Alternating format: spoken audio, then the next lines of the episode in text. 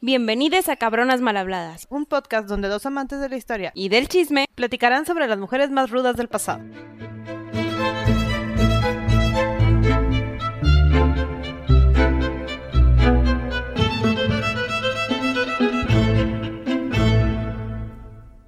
Hola Sandy. Gaby, estamos regresando de unas increíbles vacaciones navideñas. Muy feliz. Hacía falta, hacía falta. Falta Día de Reyes o no sé si esto se va a publicar después de Día de Reyes. Por ahí. Pero por ahí, después. Pero feliz Día de Reyes en si dado ya caso. pasó, que hayan disfrutado su rosca. Y si son católicos, ¿verdad? Porque puede ser que no sean y Sí. Y si son celebran otras cosas. Y había Ajá. rosca. Aparte, aparte, si Sí, son perdón. mexicanos. Pero bueno, se acabó la época en la que tenemos un puño de, de vacaciones. Y se nos vino esta mentalidad de mexicanos porque Tuvimos nuestro momento. la cabrona del día de hoy es Sí. mexicana. ¿Nos tardamos en volver a México? Oye, la verdad que sí. Sí, está, Y- está difícil. Y mira, yo no estaba tan emocionada, pero luego sí quedas impresionado una vez que investigas, ¿no? Oye, es una buena historia. Sí, la verdad que sí.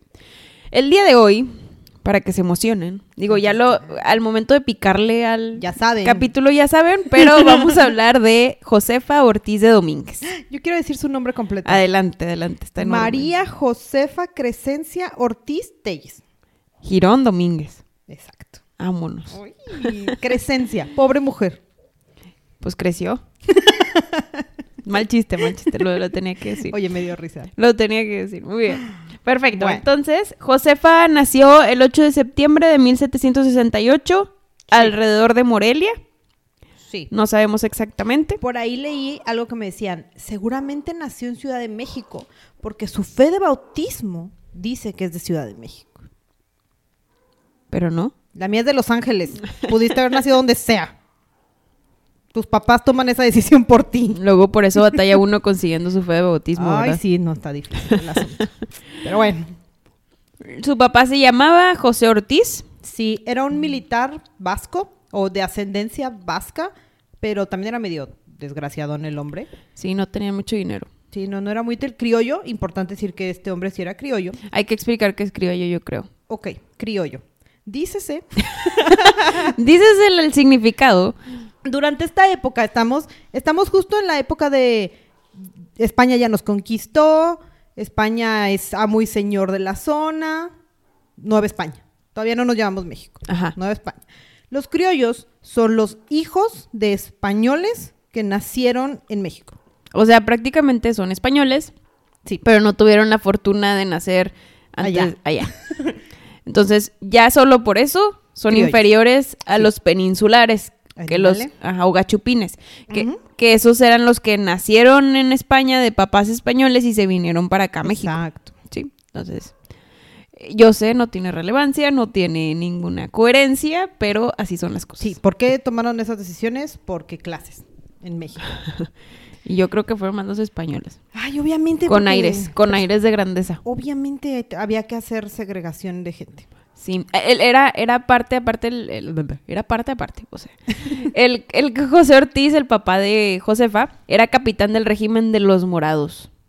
Ay, Y ya es todo lo que encontré, nada más que era, no, los morados, no sé qué hicieron los morados, no por hicieron, ningún lado aparece. no hicieron nada importante, nada más sabemos que se llamaban los morados. Tenían un nombre, Tenían un nombre. pero bueno.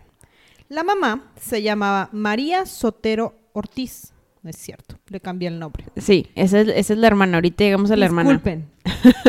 Marcela Girón. ¿Tienes Marcela o le cambié el No, nombre otra vez? tengo Manuela Telles Girón, o Marcela, Dios. es lo mismo, se apellidaba Girón. Se apellidaba Girón y tampoco es tan relevante en esta historia. Sí. Lo importante es que era mestiza. Sí, y era una familia noble. Y ya. Es- perdón, pero los papás duran este pedazo en la historia. Sí, la verdad es que no dicen mucho. No, y se murieron Sí. en friega. Entonces, Hay un chisme. cuéntame, ¿cómo se murió la mamá? No, no, no. Ese no, ese no es el chisme. ese no es el chisme. El chisme es que dices en algunos.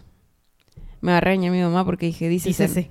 Pero yo así hablo. Pero dices algunos. Dices en algunos que era descendiente de, Mo- de Moctezuma II. Ah, estaría cool que fuera cierto. Imagínate. Moctezuma era un líder de la época prehispánica, colo- colonial. El último. Sí, el último.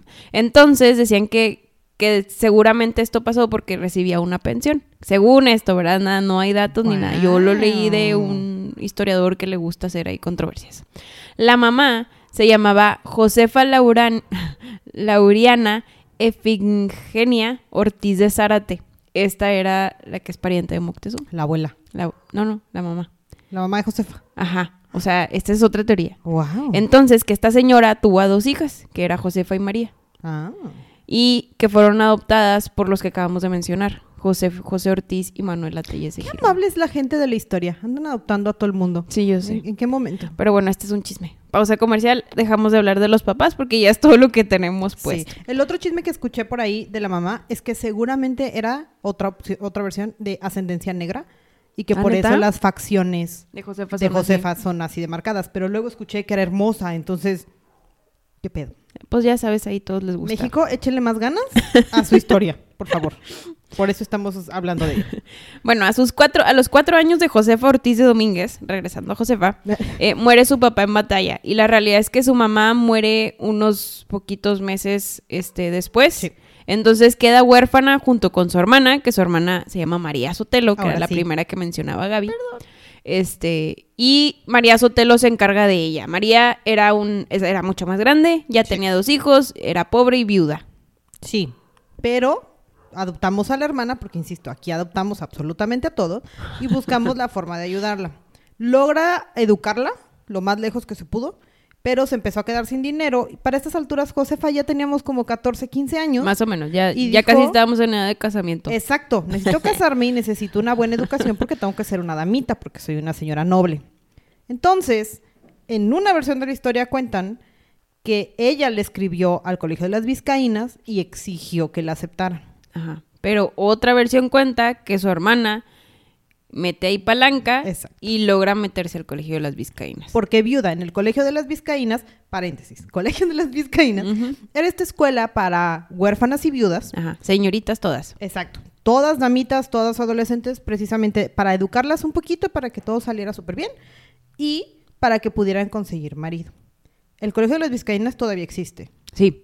Nada más que ya es mixto. Ya es mixto, ya, ya son más progresistas y también era medio progres en esta época de la vida. Era porque laico. eran laicos. Digo, ¿qué tanto le crees en esta época que fuera laico? No lo sé. Pues mínimo era un laico como... No había monjas. Ahí por ahí, no, tan lejos. Mínimo las maestras no eran monjas. Exacto. Hablaban de Dios, pero no tanto. Ajá. Entonces está bien. Lo que me encontré padre del Colegio de las Vizcaínas es que tienen un archivo histórico desde Nueva España hasta 1900 y cacho. Qué padre. Pues Y es, es- que tienen todo almacenado. Tienen todo súper guardado y está reconocido como la memoria del mundo. O sea, la ONU les dio un título de ser la memoria del mundo. O sea, es que, por ejemplo, pues ahí no hubo tanto efecto de primeras o segundas guerras mundiales porque México, pero me sorprende que tampoco haya pasado nada durante la independencia y la revolución. La O verdad que, es que, también wow. cuidaron ese archivo y la verdad sí, o sea, son parte de la memoria del mundo que tengan 400 años de historia. ¿Tú sabes dónde está el colegio? Está en Ciudad de México, está en el centro histórico, es una cuadra completa. Wow. Sí, está súper padre. ¿Y está abierto a la gente? No porque escuela, pero, pero, si tienes suficiente dinero, la página dice que puedes hacer tu boda ahí. Ah, puedes hacer una boda. Oh, wow. No puedes entrar al museo, pero te wow. puedes casar ahí porque hay lana. Muy bien. Para los que se quieran casar en México, sí sale más barato, sí. Este, En el centro histórico, En el centro histórico ahí. Excelente. Entonces, ¿qué aprendió en el colegio de las Vizcaínas? A bordar, a pintar, a cantar. Un poquito de matemáticas, a leer y a escribir. O sea, literal para pagar cosas. lo, lo mínimo indispensable. Sí. La cosa es que no acabó en la escuela. No, porque conoció a un señor que era parte del patronato de la escuela, Ya era señor, eh, señor. viudo, con dos hijas. Que de repente un día dijeron, oye, van a venir los, los patrocinadores de la escuela, el patronato. Entonces, arréglense muy bonitas, planchen su uniforme porque van a venir y nos van a ver. Y quiero que hagan una fila y van a hacer un desfile enfrente de todos los fulanitos. O estos". sea, tal cual, tipo. Sí, esto era un desfile. La versión Desfile Modesta. queda poco, Gaby. Discúlpame, pues ya no voy a decir más. Ah, perdón. Adelante. Quería sonar no tan cruel, pero sí, las estaban vendiendo. Sí, ahí, casi, cual, casi. cual vacas. Sí. Entonces, las hicieron desfilar frente a los hombres y se supone que Josefa, en cabrona, ella era la única que no iba viendo al piso y así como que en la actitud que Andaba cuentan de poniendo. Josefa. Porque toda la vida de Josefa en eso se basa. En que ella tenía este porte de empoderada, aunque fuese una mujer en una época donde no tenían relevancia. Ajá. Entonces, encontró la vista de un hombre que su- casualmente era don Miguel Domínguez, patrocinador de su escuela, y dijo, este es el bueno. Sí. Ah, Un poquito sobre don Miguel Domínguez. Exacto. Ah, cuando conoció a Josefa, tenía 35 años, Exacto. viudo, como dijo Gaby, con dos hijas. Era abogado y también como que se estaba empezando a meter al tema de la política, si no es que ya había tenido varios cargos. Eh, tenía puestos tipo de tesorería, bien X, porque Pero aparte bien era... Sí, pero era criollo. Sí, Hay que decir sí. que era criollo, entonces no le daban puestos tan importantes, porque solo los peninsulares ponían tener puestos directivos, ya sea en, la, en el gobierno o en la milicia. Sí. Este, solo ellos tenían ese cargo. Pero bueno, se casa el 23 de enero de 1791 con esta Josefa. Josefa se sale de la escuela, tenía solo 23 años. Por ahí escuché el chisme de que se salió de la escuela porque ya estaba embarazada. Oh, wow. Y las vizcaínas la corrieron porque fue como de, lléguele, mija, porque eso no se ve bien aquí. Entonces, Ay, pero bien que las andaban. claro, pero no aquí. Las o sea, andaban. O sea, no en nuestro sacrosanto techo. Está bien. Ya graduada está bien. Pero que las andaban casi vendiendo. Exacto. Se supone, la versión que escuché es que ya tenía una hija y luego se fue con él porque pues no salía el papeleo porque criollo con desconocida Ajá. había que hacer toda la burocracia para que se pudieran casar. Entonces, como no salió el papel, Josefa en desesperada y en empoderada dijo yo quiero vivir con mi hombre, me largo. Y se fue con él. Tuvieron a la primera criatura de 14 y luego, ocho meses después, se casaron. Mientras ella ya estaba embarazada del segundo. Wow, esa es una, te- una gran teoría. Exacto. Se casaron en privado. Eso sí lo tenemos que se casaron en privado en catedral. ¿Quién se casa en privado en catedral? Eso no hubiese sido una boda chiquita. De acuerdo. Más porque era un, un ente importante él. Eh, eh. Pero De bueno. acuerdo. Muy bien. Chismes de, Se de casó. la historia. Se casó en el 91, con o sin hijos.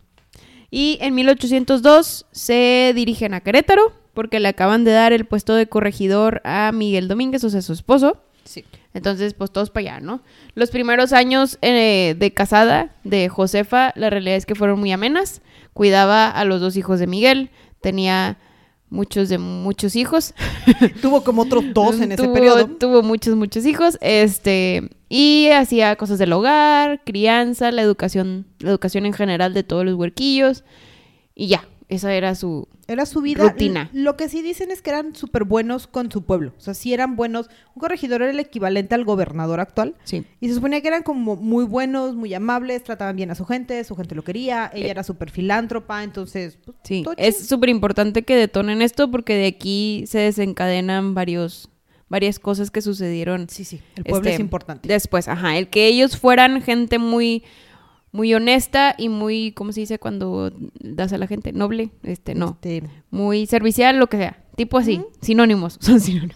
eran muy como parte, hacían parte al pueblo, o sea, eran buenos gobernantes. pues. Sí, buenos O sea, gobernantes, muy bien. Pero aunque fuéramos buenos gobernantes, estamos en una época en la que eh, nos reinan los Borbones. Eh, Son estos franceses que empezaron a gobernar España. No voy a explicar más porque es complicado, pero imagínense que antes era una rama de españoles que duró desde nuestros primeros capítulos y antes de, por ejemplo, Catalina de Aragón y Isabel, de Aragón y Isabel. todos ellos. Esa cadena ya se extinguió y entraron unos Borbones en 1700 y esos son los que están gobernando ahorita. ¿Qué tenían los Borbones? Que tenían un, un desmadre con todo el tema de las clases sociales. Y no, no Entonces, eran los mejores gobernantes de no, España. la realidad es que no. Eh, este desmadre en las clases sociales creó esta gran diferencia donde un peninsular es diferente a un criollo, aunque ambos nacieron de padres españoles, nada más porque uno nació en España y el otro nació en México. Sí, de los Borbones fue la idea de, si estudiaron en México, los castizos, los mestizos, los, todos los nombres que les pusieron a todas y cada una de las mezclas posibles que había en México y en España. O sea, bullshit. Exacto. en general, bullshit. Pero es importante destacar esto porque tanto Josefa como su marido y todos los compañeros que se reunían alrededor, o sea, todo el círculo social de ellos, estaban súper en contra de esto. Sí. Entonces, aunque el esposo de Josefa, o sea, Miguel, trabajara en el gobierno, como que se le empezaba a meter un poquito la cizaña de chin, oye, yo con mi inteligencia y mi poder pude Porque soy haber, menos. porque soy menos que el güey que no hace nada, ¿verdad? Y que Sí. está de mi jefe. Entonces, bueno, se empiezan a rascar con ese sentimiento de injusticia. Sí, que es ahora sí que el origen del movimiento de independencia. Este movimiento de independencia nació de los criollos, Ajá. justamente los que se sentían no lo suficientemente aceptados, pero con suficiente influencia como para empezar a hacer algo. Sí. Recuerden, Nada más, no, no recuerden. Di- dicho porque algunos pueden pensar que de la independencia ya se liberó México del virreinato y de todo este show. No.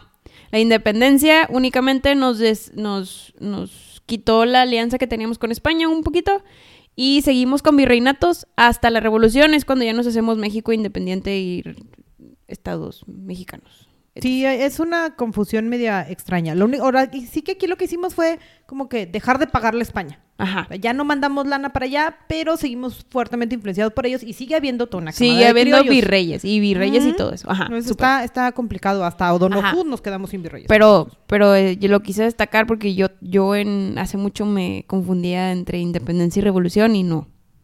Importante. Independencia. México tiene una historia Solo difícil. nos independizamos un poquito. Revolución, ahora sí ya somos México independiente. Sí. Ujú. Súper. Entonces, quito pausa comercial. Si les aburrió esta parte, ya regresamos a la historia. Estábamos en 1802, en Querétaro. Tenemos la espinita de que somos criollos y no nos quieren. En 1808 viene la invasión napoleónica. Ah, Napoleón. Sí. Malditos franceses. Napoleón, eh, en otros capítulos lo hemos mencionado, eh, en algún punto vino a México, ah, bueno, a la Nueva España, este, pues a atacar, ¿no? Con ganas de quitárselo a España. Sí. En España teníamos a un rey que se llamaba Fernando 567, séptimo, es que estoy leyendo los números. Sí, me- siempre, siempre. Teníamos a Fernando VII como rey de España. Entonces, ¿qué hizo Napoleón? Dijo, España, quítate basura, Sí, sí. quita al rey, hace que abdique y pone a Napoleón a su hermano. Entonces, durante todo este tiempo, la corona estaba débil y la Nueva España, todos los criollos, dijeron, Es ahora. de aquí somos. Entonces empezaron a agarrar armas y, y todo este periodo pudieron empezar a juntarse más seguido, con menos discreción y todo, para ir armando planes de iniciar la independencia. Sí. Total, Napoleón pierde, o sea, ya lo quitan, regresa Fernando VII a la corona, pero ya tenemos una, un plan para esta independencia.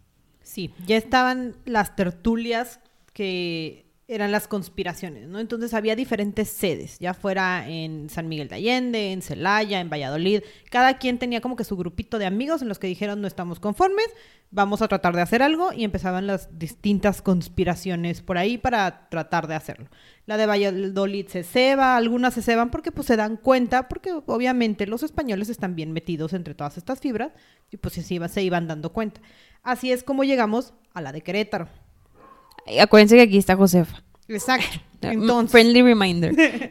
en Querétaro de repente empezaron estas tertulias donde gente muy importante, muchos mm, clérigos, sacerdotes, abogados, como que gente con mucho conocimiento empezaron a decir, "Ah, ¿y si hacemos un club de lectura? Para que nadie nos diga. Y se empezaron a juntar en una casa. Y hablar de este tema de no estamos contentos, esto no está bien, ya viste que en Valladolid hicieron esto, oye, pero se cebó, pero nada. Entonces empezaron a tratar de confabular entre todos y Josefa estaba ahí como de, oye, espera, ¿por qué solo va mi marido? Yo, yo también quiero estar en esas conversaciones. Y le dice al marido muy inteligentemente, mira, nosotros vivimos en lo que sería el palacio de gobierno, ¿no? En como que en, en la casa grande de Querétaro. ¿Por qué no te los traes para acá? Nadie va a creer que el gobernador de Querétaro está haciendo esto. Porque además el gobernador de Querétaro es por decisión del rey o del virrey. En... Sí, en En este entonces, y aquí voy a hacer pausa porque es importante. Pausa comercial. Aquí el virrey del momento se llamaba José Itur Iturrigaray. Iturri y es mexicano. Iturrigaray, sí, Iturri- Sí, es que suena. eso escribí, eso escribí. José de Iturrigaray. Entonces, esta persona era muy ambiciosa. Él fue el que puso a Miguel en Sí, sí. el puesto. Cuando se enteró que el rey fue movido por Napoleón, También quería su. Ah, obviamente. Y dice que él estaba ayudando a la corona y quería tomar posesión como si fuera un reino. Es decir, él ser el rey, no solo el virrey. Y lo aprendieron. Entonces aquí es donde lo aprenden y deja de ser virrey. Y en lo que está armando Miguel en su casa, Miguel es el gobernador, en lo que está armando estas reuniones junto con Josefa, tenemos como tres virreyes súper seguidos y en Sí. friega porque no hay una cabeza estable. Eso nos ayuda mucho a poder armar todavía más el plan de arrancar la independencia. Porque nadie se iba a dar cuenta de que un montón de criollos se estaban juntando cuando tienes tus propios problemas en la corona y en el virreinato. Entonces, empiezan a hacer estas ya en la casa y se acercan un fulanito que se llama Miguel Hidalgo, una aldama, entonces empiezan a chismear. Allende. Allende, ya tenían un plan así como de, esto, esto va a salir bien, ¿ok? Ahí vamos, ahí vamos. Y la Josefa escuchando todo y poniendo atención y el Miguel de repente le preguntaba de cómo ves y, y empezó ella a tener voz y voto, ya la empezaban a escuchar. Sí, empezaron a armar este levantamiento para este poder pues, quitar al virrey y gobernar el país en nombre de Fernando VII y todo eso, pero sin con sus con sus ideas liberales donde todos somos iguales, seamos, hayamos o no hayamos nacido en España. Sí, todos nos merecemos como que un lugar. Ah, claro que los los ¿cómo se llaman? Los indígenas. Los mestizos y los indígenas me valen queso. Mestizo es aquel que era papá o mamá española con papá o mamá este, Como la mamá de Josefa. Obviamente a Josefa no le encantaba esta idea y era como que, espérate, no, o sea, aquí sí todos somos iguales. Todos somos iguales. Hasta los cambujos, ¿eh? O sea, todos parejos, aquí todos parejos. Entonces, llega este momento en el que los españoles, la casa del virrey, se empiezan a dar cuenta, como de, mm, esa reunión ahí, ese club de lectura, como que está rara. Sí, como que, ¿por qué se está juntando tanta gente en la casa del gobernador todos los días? Aquí hay algo extraño. ¿Por qué los dueños de la pulpería están yendo? O sea, ¿qué, está pasando? Pero de la pulquería. ¿Qué era una pulquería? Eran estas, pues, tienditas, unas misceláneas. Y de verdad vendían de absolutamente todo. Y de ahí estaban un par de hermanitos que se llamaban Eleuterio y Epigmenio González que eran como que los que eventualmente se vuelven los armeros de la, de la independencia. Como vendían de todo, ¿quién se iba a enterar que además también estaban guardando pólvora y armas y un montón de traficando, cosas Traficando cosas para la guerra. Ajá, nadie iba a saber, pero pues sí llamaron la atención de, eh, con el gobernador, algo está rarito. Sí. Entonces, pues el esposo, obviamente el gobernador Miguel, se entera de que el gobierno ya sabe. Y Josefa también, porque obviamente pues es su esposa, y se enteró. Y trata de encerrar a Josefa. Porque, ¿Por qué? Porque se quiere cuidar a él y a su esposa, la que si dicen que se querían mucho por todos los hijos que tuvieron.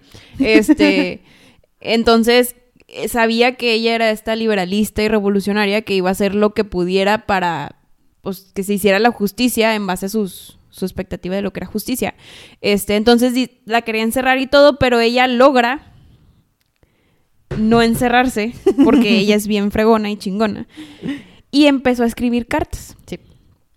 Eh, diciendo que el gobierno ya se había enterado, que hay que levantarnos en armas más pronto y que ya hay que adelantar las cosas y todo. Y esa se las entrega este, a Hidalgo y se las empieza a entregar a mucha gente.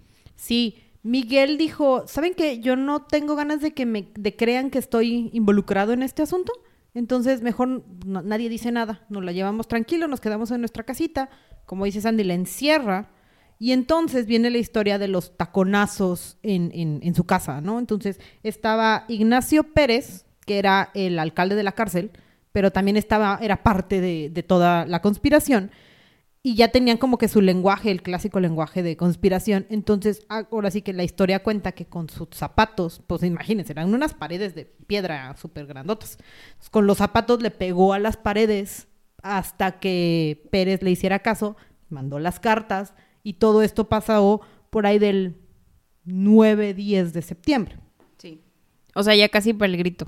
Ahora sí que ya casi para el 16, por eso era importante decir un 10 de septiembre más o menos para empezar a mandar las cartas. Correcto. Entonces las cartas llegan a la gente y el 14 de septiembre, aquí ya empezamos bien específicos, el 14 de septiembre Hidalgo mandó la respuesta a Josefa, pero esta respuesta la mandó por Joaquín Arias. Ah. O error. Joaquín Arias era una de estas personas que se juntaba con los, en la casa del gobernador, o sea, en la casa de Miguel y Josefa, pero resultó ser un miedoso. Era el sapo. Era el sapo. Este, y eh, pues no, no quiso conspirar contra el virrey ni contra el rey. Entonces entregó las cartas que Allende Hidalgo le iban a dar a Josefa, las entregó al gobierno.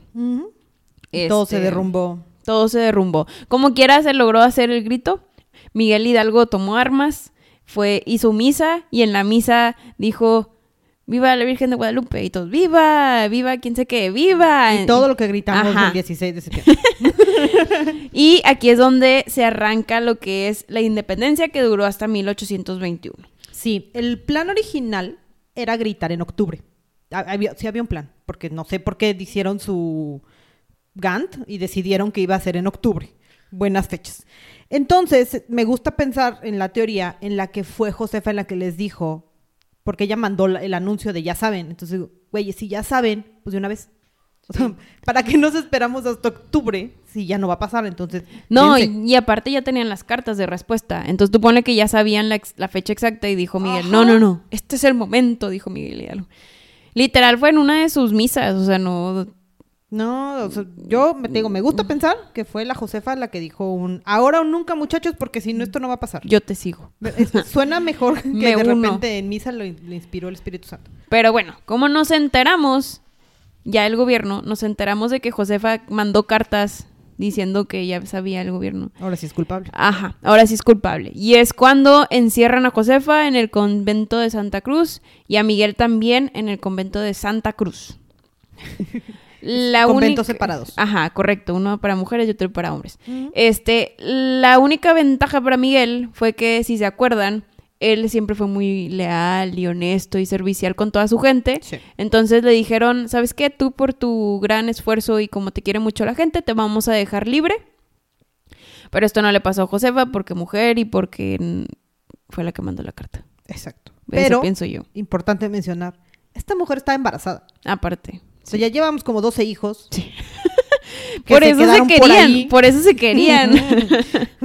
Les digo, fueron cada dos años. Y la, metieron, eh, la tenían encerrada, embarazada, y el pueblo fue el que dijo, hey, señores, está embarazada, no frieguen, o sea, sáquenla de aquí.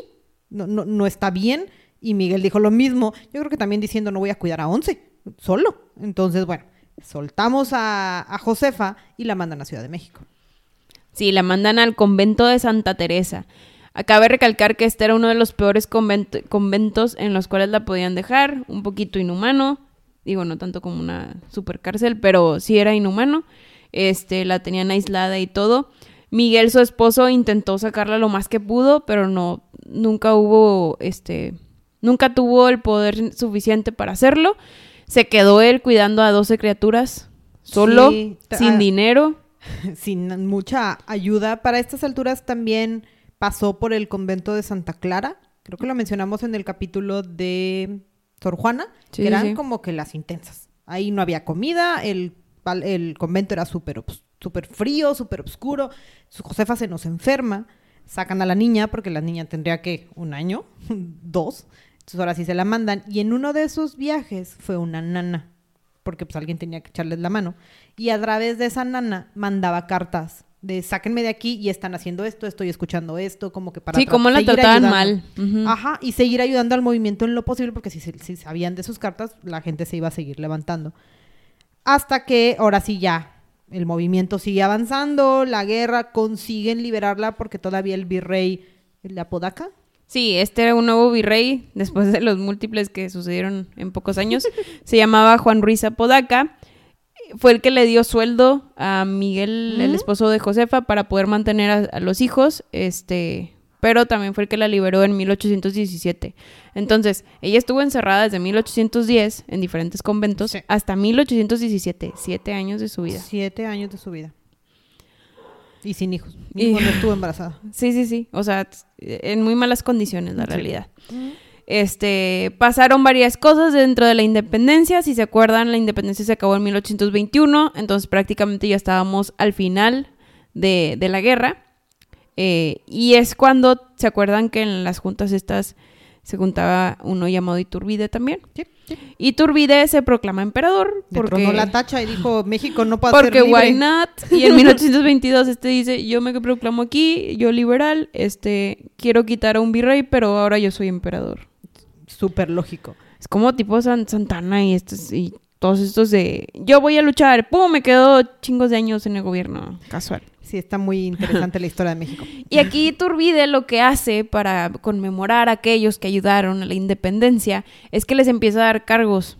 Y a Josefa. Repartiendo, vale. Sí. Y a Josefa se le ocurrió darle el papel de dama de corte de su esposa, Ana Duarte de Iturbide. Entonces, pues obviamente que. Josefa le dijo, no, ni madres. O sea, no mami. ¿Por?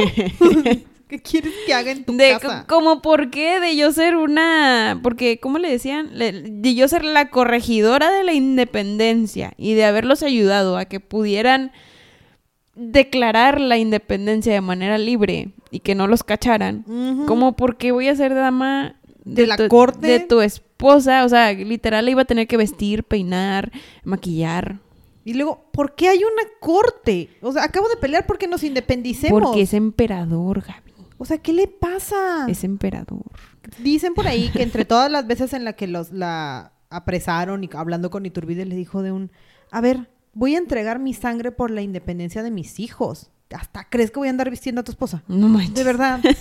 O sea, Total, que así como dijo Gaby, lo denega con burla y se sigue juntando con sus grupos liberales, eh, Sí. tratando de hacer lo posible por quitar esa alianza con España que, y, y hacer al, al nuevo, a la nueva España independiente. sí, oficialmente independiente. Sí.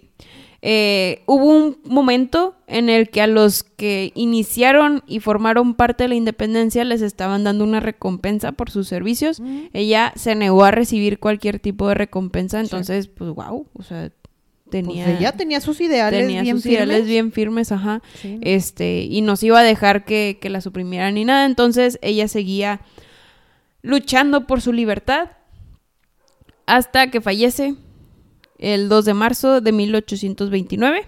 Ya tenía aquí 71 años, falleció longeva para la época. Sí, bastante. Este, eh, muere en una casa que ahorita está en Ciudad de México. La casa está intacta. Ese sí le puedes visitar.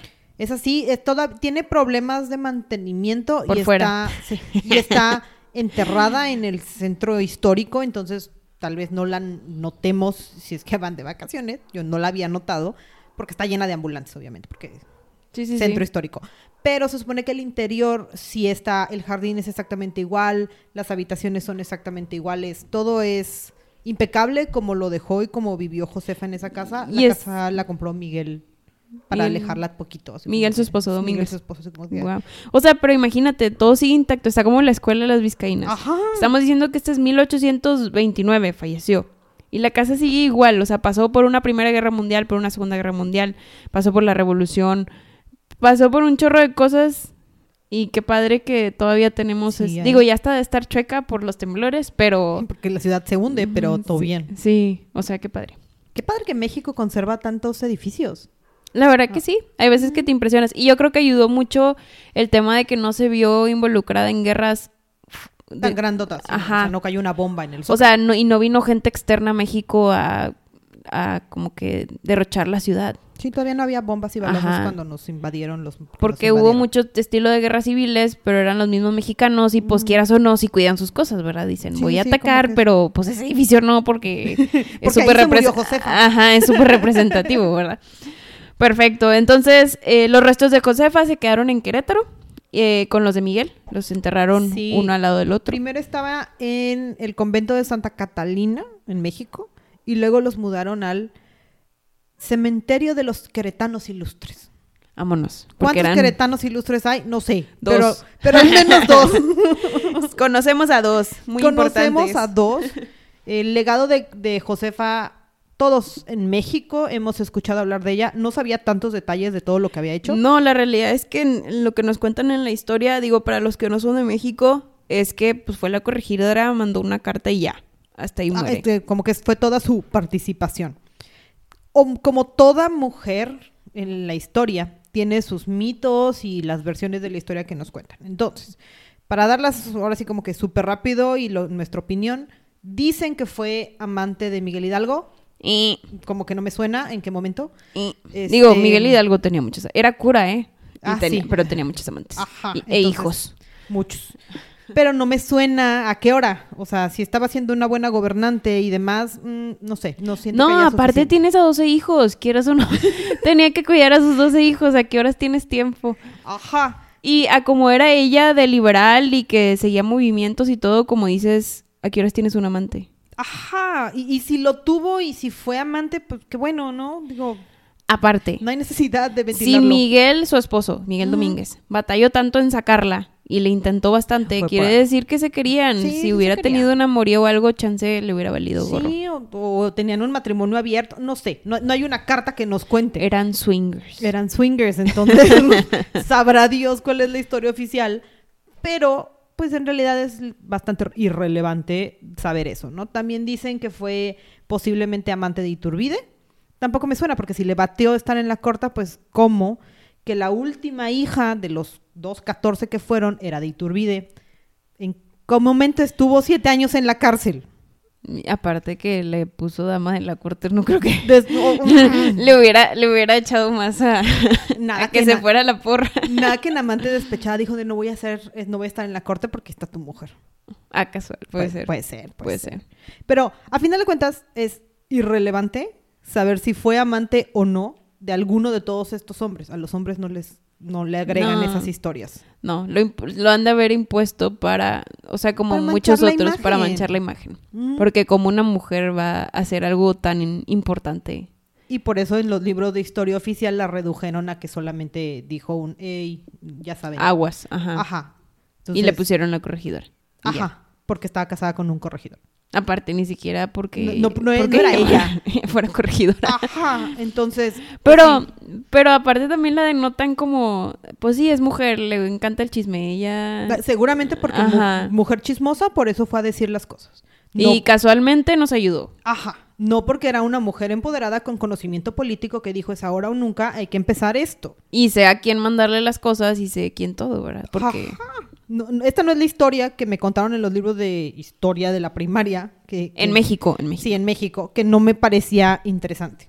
Después de haber leído esto, dices, era una mujer con bastantes ovarios para hacer un montón de cosas que le funcionaran mientras paría 14 criaturas. Es correcto. Y los cuidaba. Mm. Y les enseñaba. Y les daba de comer. Sí, porque por eso Miguel tanta urgencia tenía de sacarla. Eh, sí. Puede Porque, po- porque él, ¿cómo le iba a hacer con ¿Cómo? 12 hijos? Si nunca había cuidado nada. Exacto. Está como estos videos, no sé si los has visto, de... Hay, hay el lado opuesto. Digo, aquí Ajá. ya acabamos la historia, pero es, es dato padre. Este, hay videos donde sale, no sé, la esposa y que está guardando las cosas de la pañalera y todo, y Mientras el esposo en la caminando. espalda y detiene a Sí, uno. Y el esposo caminando con el niño en mano de que para abrir la puerta, ¿no? Y lo dice, cuando se va la esposa y se queda el papá solo. Y el papá solo de que, no sé, con un pedazo de carne comiendo y el bebé dormido y tú, ¿cómo? ¿Cómo lo dormiste? ¿Cómo lo dormiste? Sí, batalló tanto. Digo, y está lo opuesto, ¿verdad? De que la mamá toda tranquila y el papá todo de que no, no no sé ni puedo". siquiera cambiar un pañal de que deja de llorar. Ah, Así, bueno. Miguel. Así era ¿Qué Miguel. hago como el 12 segundo. Como el segundo. Sí. Bueno, pues aquí los dejamos con el episodio de Josefa Ortiz de Domínguez. Esperamos les haya gustado y esperen más pronto sobre mujeres con una persona reputación, complicada. complicada. Bye. Gracias. Si quieres escuchar a alguien en especial, no dudes en contactarnos en nuestras redes sociales. En Instagram como cabronasmalhabladas-podcast o por correo cabronasmalhabladas.gmail.com. Si tienes comentarios para nosotros, también háznoslo saber. Bye.